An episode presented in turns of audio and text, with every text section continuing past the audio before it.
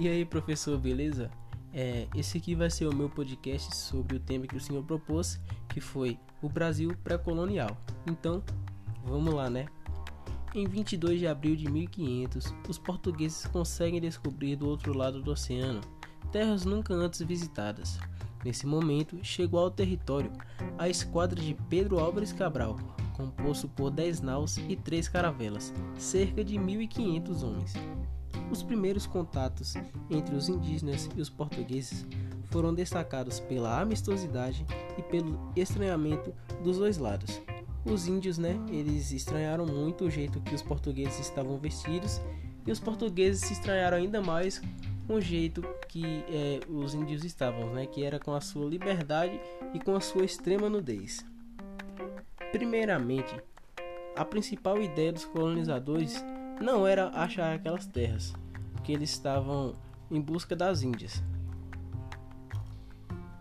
Porém, como eles acharam aquelas terras, né, ele falou: então, ah, já que a gente já está aqui, vamos ver o que é que tem de bom.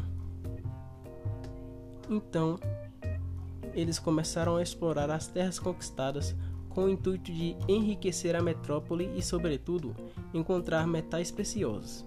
Foi diante desse fato que o processo de colonização do Brasil foi realizado num sistema de colonialismo denominado de colônia de exploração.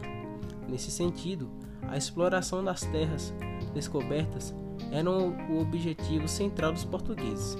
As populações indígenas foram utilizadas como mão de obra na extração do pau-brasil, em troca de pequenas armas e mercadoria, ou seja, o escambismo. Nesse primeiro momento, a parceria entre os colonizadores e os indígenas era marcada por uma relação mais próxima e amigável.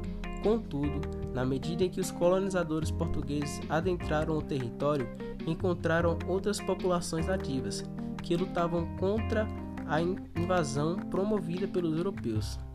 Depois da instalação do governo geral, os portugueses começaram a capturar os indígenas, para fazer trabalho escravo nos engenhos de produção de açúcar e nos afazeres domésticos.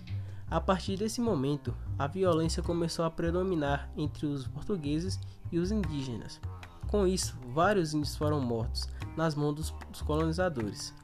Mas nenhum ato de violência ou arma de fogo matou tanto os, os povos indígenas como as doenças, como a tuberculose e a varíola. Até uma simples gripe afetava demais o organismo dos índios. Isso aconteceu porque eles não tinham quaisquer imunidade para se recuperarem dessas doenças, matando assim milhões e milhões de índios ao redor do território brasileiro. Do ponto de vista oficial, a colonização do Brasil acabou em 1815, quando o rei Dom João VI elevou ao Brasil a condição de reino. Com isso, o Brasil deixava de ser uma colônia e tornava-se parte integrante do Reino de Portugal. Então é isso aí, professor. Espero que o senhor goste. Tamo junto, valeu e é nóis.